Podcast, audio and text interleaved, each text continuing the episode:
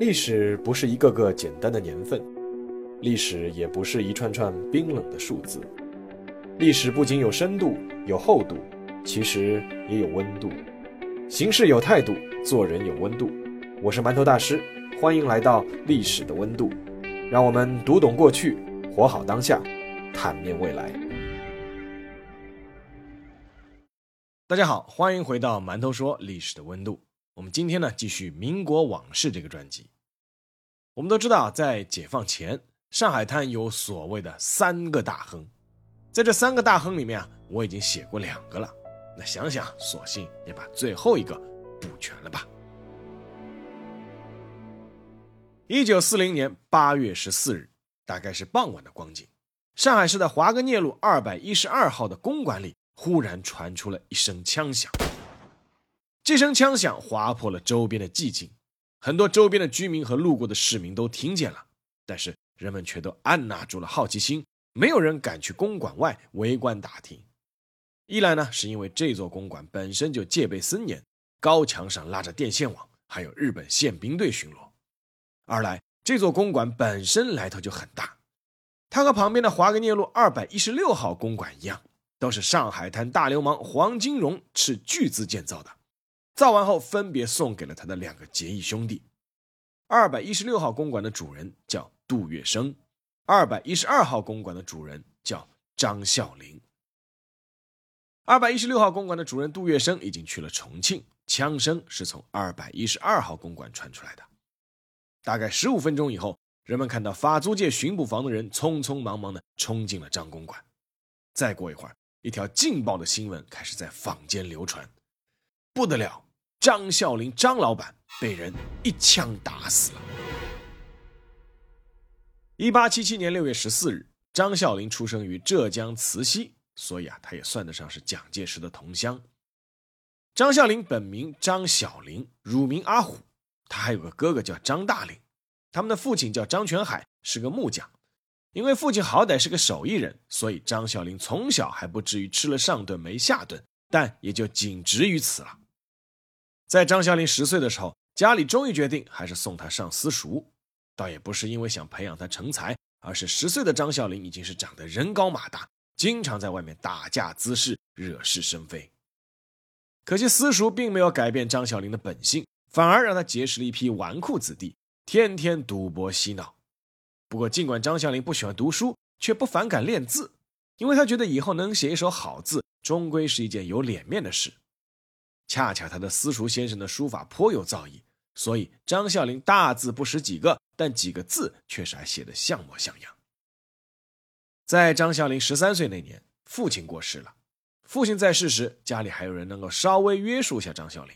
父亲一死，张孝林立刻就解脱了，他马上停止了私塾的学习，去了杭州拱辰桥一带的一家机房学习纺织丝绸。张孝林母亲多少还是有些欣慰的。因为儿子好歹知道要自己养活自己了，只是没多久，张孝林的老毛病又犯了：好赌、好色，还喜欢小偷小摸，拿东西去换钱，有时甚至偷机房里的东西拿出去卖。张孝林所在的杭州拱宸桥一带是京杭大运河到杭州的终点，历来工商业发达。张孝林会打架、坑蒙拐骗的一套又运用的纯熟，所以在那片地区啊，倒也过得逍遥自在。俨然成了当地有名的混混，不过这个名头啊是负面的。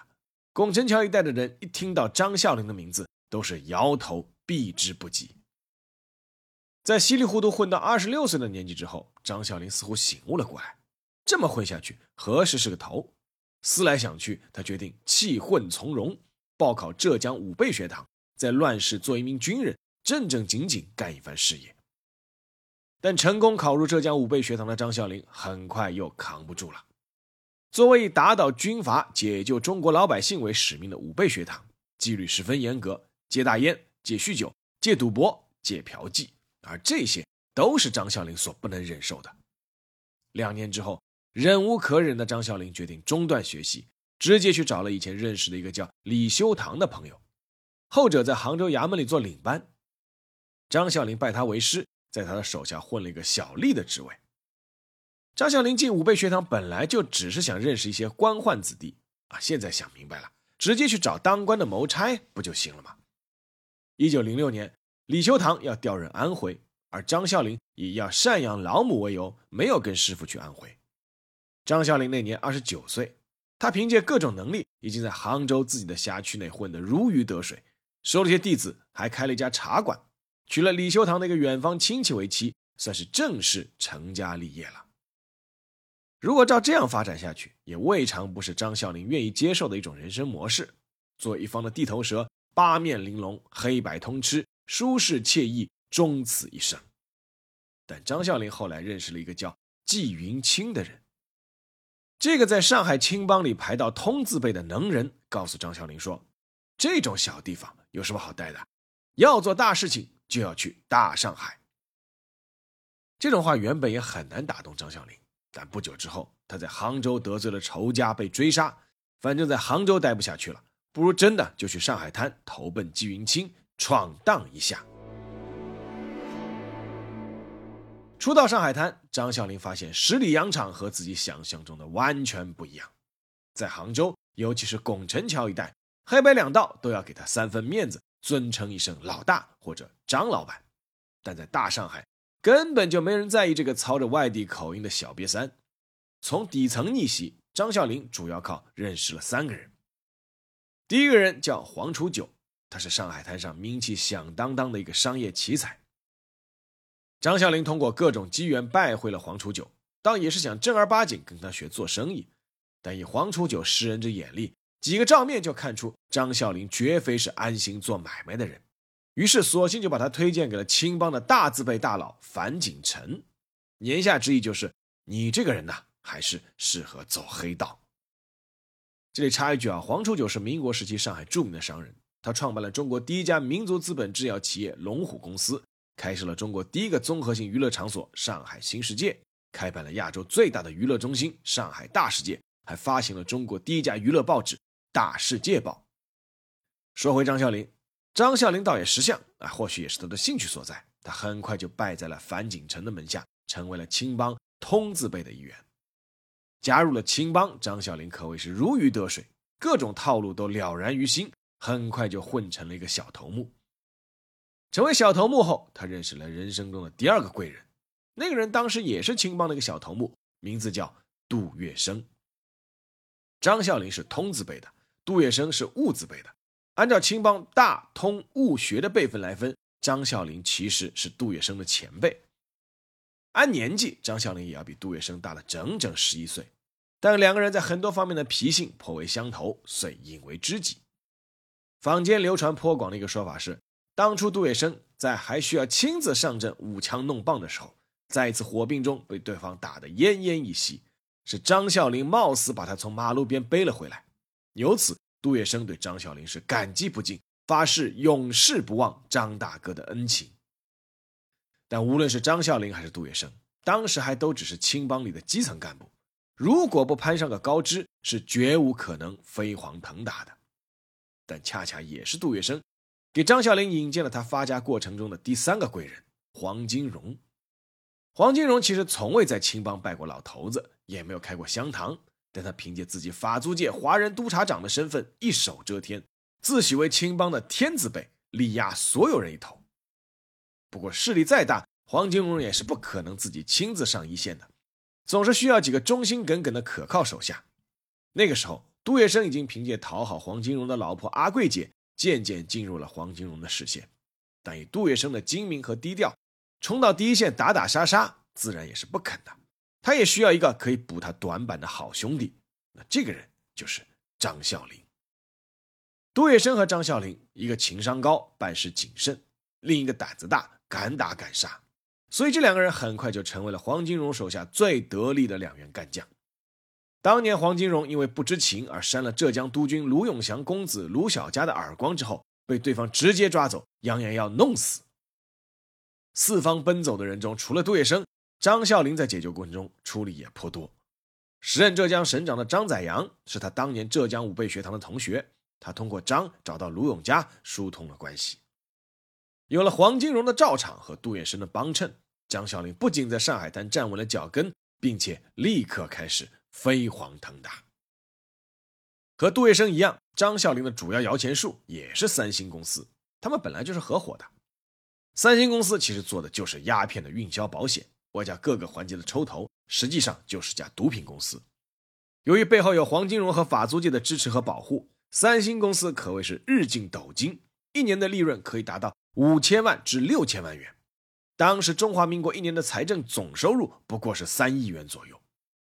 三星公司的最大股东是黄金荣，但因为他是华人督察长，不便于站到台前，所以总经理是杜月笙。而张啸林因为走通了上海和浙江军阀的关系，因为当时鸦片生意没有军阀用枪杆子保护是绝对做不通的，所以张啸林啊也在其中占了大量股份。在入股了三星公司之后，张啸林其实已经不缺钱了，但他还想要更大的名，说穿了其实是名分，他不想再做普通的江湖人士了。一九二七年，张啸林如愿以偿，他收到了蒋介石的亲笔委任状。授予他为国民革命军总司令部少将参议，而之所以能够成为所谓的将军，是和张啸林之前的表现分不开的。在一九二七年的四一二反革命政变中，张啸林跟着杜月笙和黄金荣一起大肆屠杀共产党人，而与相对还遮遮掩掩的黄金荣和杜月笙不同，作为最能打的上海滩流氓头目，张啸林冲在最前面，毫无顾忌，手上沾了大量共产党人的鲜血。一九三六年，张啸林在上海办的六十大寿，堪称是他人生的高光时刻。蒋介石之前亲自发贺电，并且为他写了“慈禧张孝林先生六旬大庆征文启”，还手书“花甲重新大匾额”，并送两个花篮。蒋介石一带头，从者如云，宋子文、孔祥熙、何应钦、吴铁城等一百人联名签字送张孝林祝寿文。寿辰当天。陈布雷带蒋介石第一个来贺寿，上海市长吴铁城、孔祥熙夫妇、宋子文夫妇均到场祝贺，张学良、白崇禧等一干民国要人的寿礼接踵而至，放满庭院。此时的张啸林志得意满，但是在满意中却还有着一丝不甘。人言上海滩三巨头，都说是黄、杜、张，要么换个版本是杜、黄、张。黄金荣早已年事已高，是半隐退状态，势力大不如前，还要拿三星公司最大的分红，凭什么？杜月笙出道比自己晚，在青帮的辈分比自己小，现在名气大的超过黄金荣，凭什么？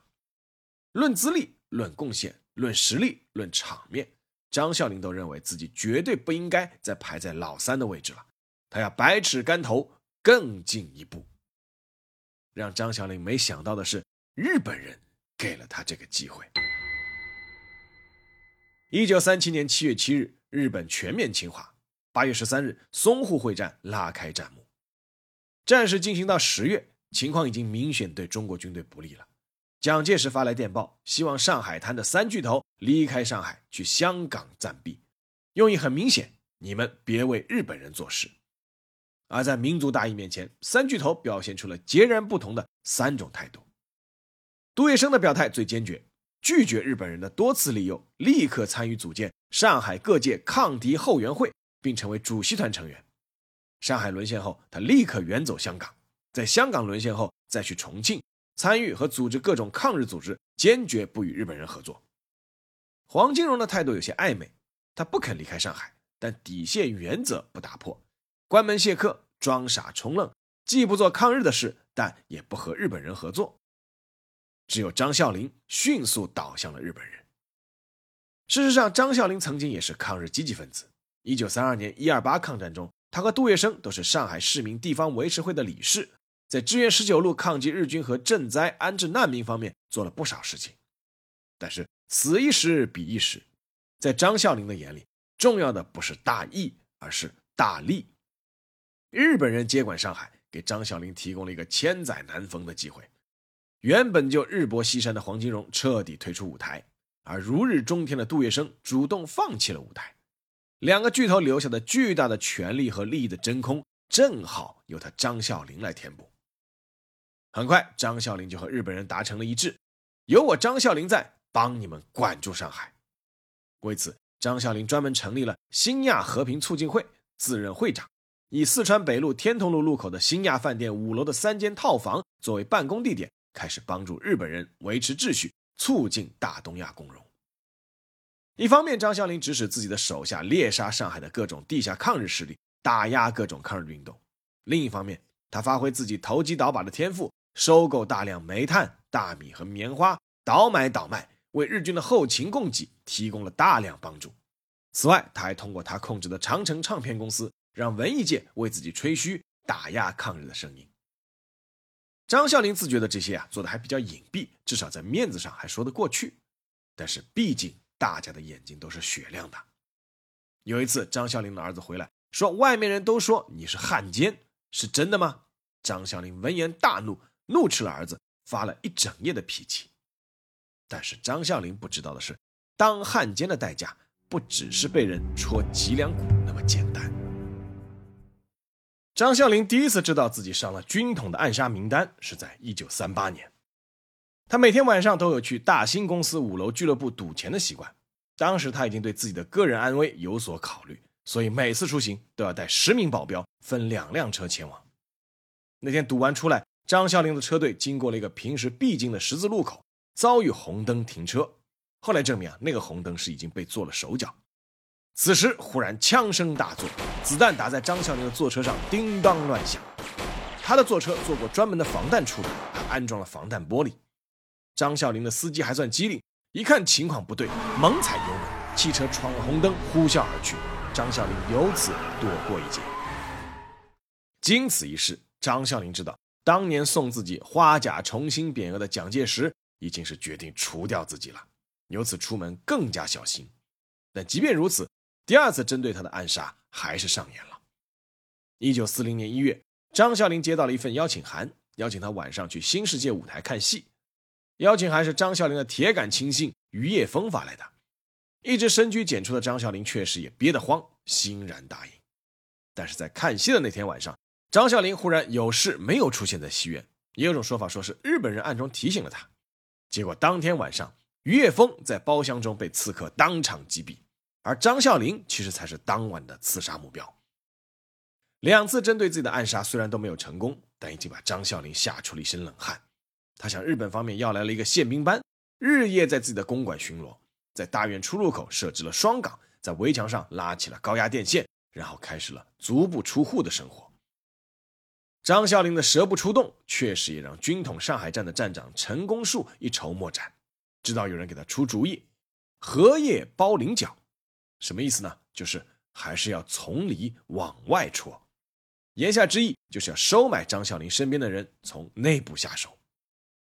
坊间一直流传给陈公树出这个主意，并且提供便利的人，就是已经移居香港，但依旧对上海地上地下事务了如指掌的杜月笙。事实上，第一次枪击张啸林坐车的带头人，就是军统上海区行动股的股长丁松桥。第二次策划戏院包厢暗杀的人是军统上海区行动组的组长陈默，这两个人还有个共同的身份，就是他们都曾经是杜月笙的得意门徒。一九四零年八月十四日，第三次针对张啸林的暗杀悄无声息的发生了。这一天，张啸林的心情相当不错，因为伪杭州西博局局长吴敬官来访。目的是拜会一下未来自己的顶头上司张啸林。不久之后将出任伪浙江省的省长，在自己的家乡省份当到最高首长，张啸林自然是得意的。至于这个省长究竟是怎样的名分，他不在乎。两个人在张公馆三楼的密室正在会谈，楼下忽然响起了吵闹谩骂的声音。这件事后来有各种版本的说法，有的详细，有的粗略，但有一点是确凿无疑的。那天引发争吵的是张啸林手下的一个保镖，名叫林怀布。林怀布是张啸林新招的一个保镖。张啸林在两次差点被刺之后，对保镖的要求非常严格，既要有能力，又要忠心耿耿。林怀布的父亲原来是北洋军体系里的一个军官，所以他从小练得一手好枪法，能够百步穿杨。他又是当初张啸林信任司机介绍过来的，应该也是很可靠。那天，林怀布忽然走到院子里，对张啸林的司机阿四说：“你去同张先生讲一下，明天我要请假回老家。”阿四对林怀布这种指使下人的口吻非常不快，就回呛了几句，两个人就开始争吵起来。争吵的声音越来越大，以至于在楼上会客的张孝林也忍不住站起身，探出身子对窗外喊：“都吃饱了饭没事干对吧？不想干的，通通都给我滚蛋！”没想到，一向沉默恭顺的林怀部像吃了火药一样，居然对张孝林嘟囔了一句：“说不干就不干。”说完就去腰间解枪。张孝林倒也一愣，没想到这个保镖敢这样当面顶撞自己。就在众人愣神之际，只见林怀部解下手枪，忽然手腕一抬，啪的一声脆响，楼上的张孝林双目圆睁，眉心出现了一个血洞，顿时倒地身亡。林怀部究竟是不是受人指使？关于这件事啊，至今都没有个明确的答案。当时站在汪伪立场的《新生报》第二天刊出的标题是“内幕”。或为余伪指使，余就是重庆的那个余的简称，伪呢就是伪装的伪。当时啊，日本人这边方面是称重庆的蒋介石政府是伪政府。后来呢，这张报纸又刊发出暗杀张孝林凶犯有政治背景，暗杀报酬一万元，说是军统上海站站长陈公树出一万大洋买通了林怀部。但是陈公树在后来的回忆录里却否认了此事。表示只是在事后听说了手下第二大队对整个过程的汇报，才知道有这回事。他表示啊，此事疑点重重，可能不是军统上海站下的手。而林怀部本人当时在杀了张孝林后，非常的坦荡，扔掉手枪，安静的等法租界巡捕将自己抓走。按照他被捕后的交代，理由非常简单，就是私怨。他觉得自己每个月工资只有二十元，而张孝林动辄辱骂，那天请假又不获批准。又被张孝林辱骂，于是一时火起，激情杀人。林怀部后来被法租界巡捕房判了十五年徒刑，在一九四九年新中国成立后得到了释放，回到山东东平老家独居。根据熟悉他的身边人回忆，林怀部给当地的生产队做一些看管仓库的工作，平时非常低调，沉默寡言，从不和人说起自己的过往。张孝林究竟是为何被杀，至今没有明确的说法。但即便是当时最客观理性的中国老百姓，按照时间顺序所给出的描述，也只能是这样了。就是在投靠了日本人之后，张老板就被自己的保镖一枪干掉了。好，下面进入馒头说时间。旧社会上海滩所谓的三巨头啊，总是一个大家津津乐道的话题。其实不难发现，三巨头主要的流量都集中在杜月笙身上。前前后后关于他的传记、语录、段子，争议数不胜数。黄金荣呢就要差一些，但因为有华人探长、大世界、扇耳光、扫大街这些关键标签，话题的讨论量倒也不算小。只有张孝林，讨论他的话题数量其实是最少的，他的流量和另外两个人相比，完全不在一个档次。你仔细想想，道理也是有的，怎么样才能有话题、有流量？必须有争议、有矛盾、有冲突，对不对？杜月笙确实是个大流氓，但是他在民族大义面前未曾有亏，不但无过，而且有功，更别提他的情商确实也是比较高的，还颇有一些符合爆款的话语和行为。那你看，大流氓加爱国者加情商鸡汤，注定他会成为三巨头中最大的网红。黄金荣也是个大流氓，虽然他不像杜月笙那样在日本人面前大义凛然。但至少大姐也不算亏，且曾经一手遮天，但是晚景凄凉。其实啊，除了网上流传的他些悔过书以及那张扫大街的摆拍之外，黄金荣晚年每天打麻将、泡澡堂、抽大烟，该有的他还是都有的。但是呢，黄金荣毕竟给人造成了一种眼看他起高楼，眼看他楼塌了的巨大反差感。你看啊，大流氓加明哲保身加糗事频出加晚景凄凉。围绕黄金荣的话题和段子也不至于太少，而张啸林呢？他是大流氓吗？是的。坏事做尽了吗？是的。然后呢？然后就成了大汉奸啊！大流氓加大汉奸，顺理成章，一撸到底，没有反转，没有矛盾，没有冲突，有什么好说的？这一点啊，从张孝林被击毙后的一些细节也可以看得出来。林怀部被捕后啊，法租界最后给他定的罪名是泄愤报复杀人。只判了有期徒刑十五年。张孝林在上海那么大的来头，杀他的人居然连以命偿命都不需要。太平洋战争爆发以后，日本人接管了法租界，林怀部落到了日本人手里。有资料记载，林怀部在狱中受尽折磨。但是你仔细想想，林怀部作为一个杀掉日本人所谓重要合作伙伴的凶手，残忍的日本人居然也只是折磨了他一下，并没有要他的命，而且很可能所谓的折磨也是日常手段，日本人并非只针对他一个人。而张孝林作为青帮大佬，被保镖夺命，手底下诸多徒子徒孙中，居然连一个愿意为老大报仇的意识都没有，而是立刻树倒猢狲散。他一点帮会的尊严感和存在感都没有。堂堂的国民党少将参议，结果被国民党军统追杀；堂堂即将要走马上任的伪浙江省省长，死了居然日本人也当什么事情都没有发生过；堂堂的青帮通字辈大佬，死了以后没有门徒为他报仇，甚至是无人搭理。一辈子活成这个样子，张孝林又能怪谁呢？好了，这期节目就到这里，让我们下期再见。